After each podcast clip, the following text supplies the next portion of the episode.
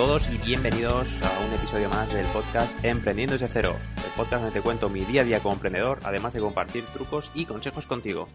Hoy es miércoles 15 de noviembre de 2017 y como siempre te habla David Moral de davidmoral.com, cofundador de Davar Design, de avrth.com, es nuestra empresa de diseño web. Eh, estás escuchando el episodio número 32. Te recuerdo que esta semana estoy haciendo un monográfico sobre el libro El toque de Midas, eh, escrito por Donald Trump y Robert Kiyosaki. Y hoy vamos a ver el dedo del medio, es decir, el dedo corazón. Este dedo del toque Midas habla sobre la marca.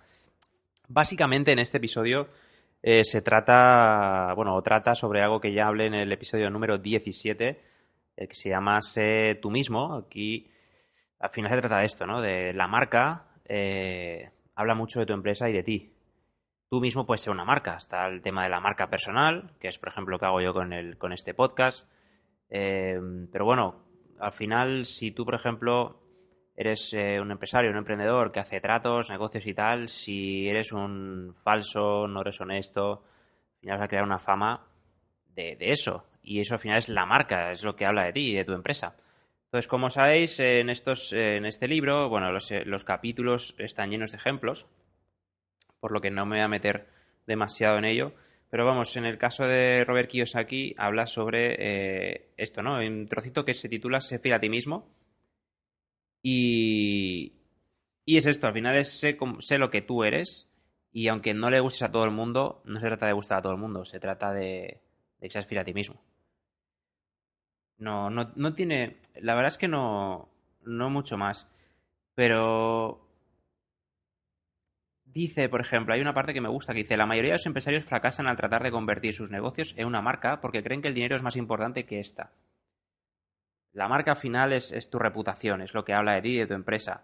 Y es más importante que el propio dinero en sí. Si tienes una buena marca o por, y por ende una buena reputación, los clientes vendrán porque se sentirán identificados con tu marca y, y al final si tú cumples la promesa que hay detrás de la marca, mmm, funcionará. Es que tiene que funcionar.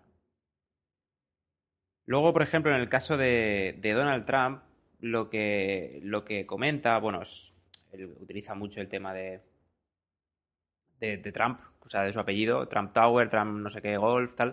Pues bueno, su marca es, es Trump, al margen de que ahora es el presidente de Estados Unidos, pero pero él siempre ha utilizado esto, ¿no? Y vamos, voy a pasar directamente a, una parte que dice, eh, bueno, habla sobre, por ejemplo, qué representas. Bueno, menciona varias cosas y tal, pero me voy a centrar en la parte de que él dice, ¿no? Dice algunas preguntas que debes hacerte. Va como por secciones, está bastante desglosado, pero bueno, voy a ir, voy a ir un poquito al grano. Dice, pregunta número uno del panorama general. Bueno, digamos que sin entrar en detalles, ¿no? Pregunta número uno, ¿por qué haces lo que haces? ¿Sabes cuál es el porqué detrás de tu qué? Dado que la gente se conecta con el porqué, es importante tener una buena razón para hacer lo que haces.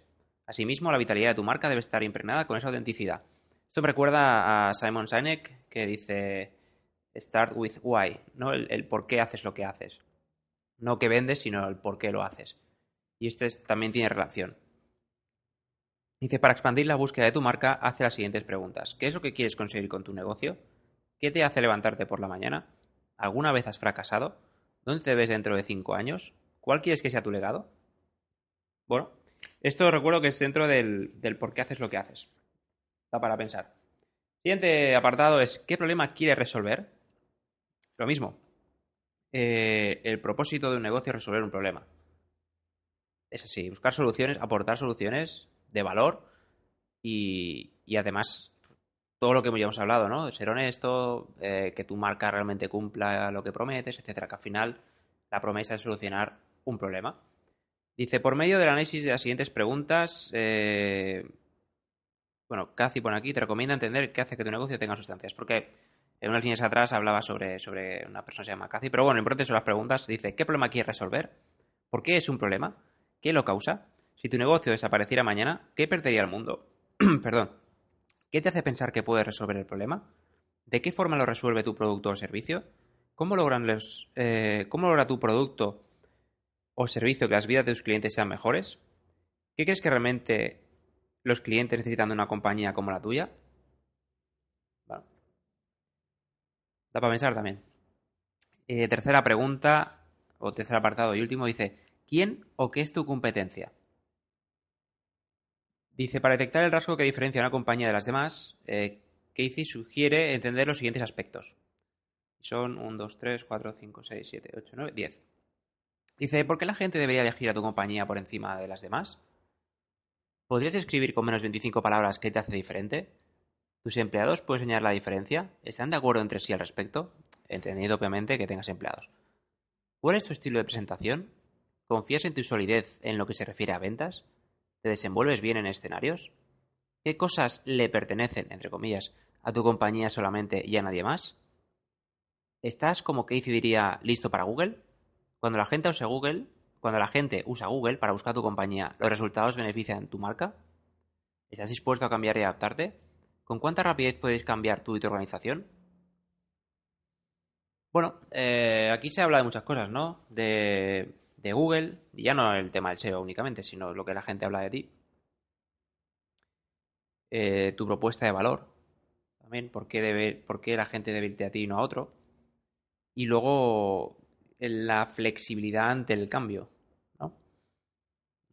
En el mundo tan cambiante como ahora hay que, hay que ser flexible. El problema es que más grandes son las empresas, más mastodónticas, más cuesta, porque hay que mover muchos más hilos. Pero, pero creo que es, es importante ya tengas la marca, la estés desarrollando, eh, lo tengas en mente, no importa, creo que son puntos a tener en cuenta. Y luego, para terminar, eh, hablan también de las marcas, eh, bueno, para terminar falta un par de cosillas, pero bueno, las marcas Heart and Mind, que es corazón y, mente, ¿no? Las marcas Heart and Mind están por encima de todas las demás, porque son genuinas, significativas y diferentes. Todo esto tiene que ver con los tres puntos que hemos visto antes. La propuesta valor, el, el, por qué haces lo que haces, etcétera, etcétera. Bueno, ¿es tu marca genuina, significativa y diferente? Hay que analizarlo. Luego dice puntos a recordar, como siempre, en cada episodio lo hago, dice puntos a recordar, acciones para llevar a cabo. Dice así, nunca tendrás el toque de Midas a menos que transformes tu negocio en una marca.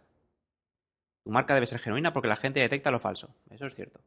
Marca no es igual a logo. Y esto es, vamos, para los que hacen logos y diseñadores, es que esto...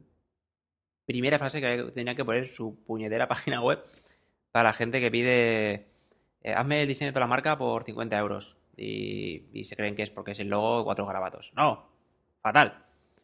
Dice, la marca no es igual a logo. Una marca es la promesa que haces a tus clientes y la experiencia que le brindas. Brutal esta frase. Si lo piensas, tiene mucho sentido. Siguiente dice, la gente compra con el corazón y justifica adquisición con la mente, así que debes tener valor para encontrar tu espíritu e infundírselo a tu marca. ¿Cuánta razón?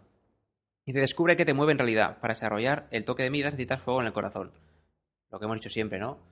Em, si haces algo es porque te gusta y, te apasiona. Si no, no dura mucho. Dice, si eres demasiado mezquino y decides no invertir en ti o en tu marca, el toque de miras te eludirá. Al hablar de mezquindad, no solo nos referimos al dinero, también al tiempo, al compromiso y la gente. Siguiente dice, haz lo necesario para mejorar tus habilidades de orador, porque en definitiva las vas a necesitar. De hecho, no sé si lo había comentado ya, pero ser empresario al final se trata de vender, de saber vender. Yo creo que es algo que ahí sí que no puedes o no deberías delegar porque tú eres el primero que tienes que vender tu idea. Tanto, yo creo que es más que clave. Dicho esto, mm, doy por terminado el episodio y no me queda tan largo, la verdad, porque ya el, capítulo este en realidad no era tan, tan, tan, tan denso, era, bueno, un poco ya lo que he ido hablando estos días, estos episodios anteriores. Pero bueno, vale la pena, la pena recordar. Eh, tengo pendiente poner en el blog todavía la fotito que os dije para el del podcast de ayer, del triángulo, y, lo tengo que hacer. Os pido mil disculpas, pero lo haré, si no mañana, si no hoy, mañana, eh, ya mismo está. Vale, por último, bueno, recordaros dónde podéis encontrarme, que es en davidmoral.com o en davart.com, d a v r t h.com, por si me queréis comentar cualquier cosa relacionada con el tema de la web, en el caso de Davart, o uh, queréis consultarme lo que sea, sin problema, sin compromiso, en daimona.com puedes eh, confirmar, iba a decir, me puedes consultar a través del formulario de contacto. Así que Espero que paséis un buen día, tarde, noche, lo que sea que cuando estéis, sea lo que sea cuando estéis escuchando este episodio. Y solo que me queda decir, hasta luego.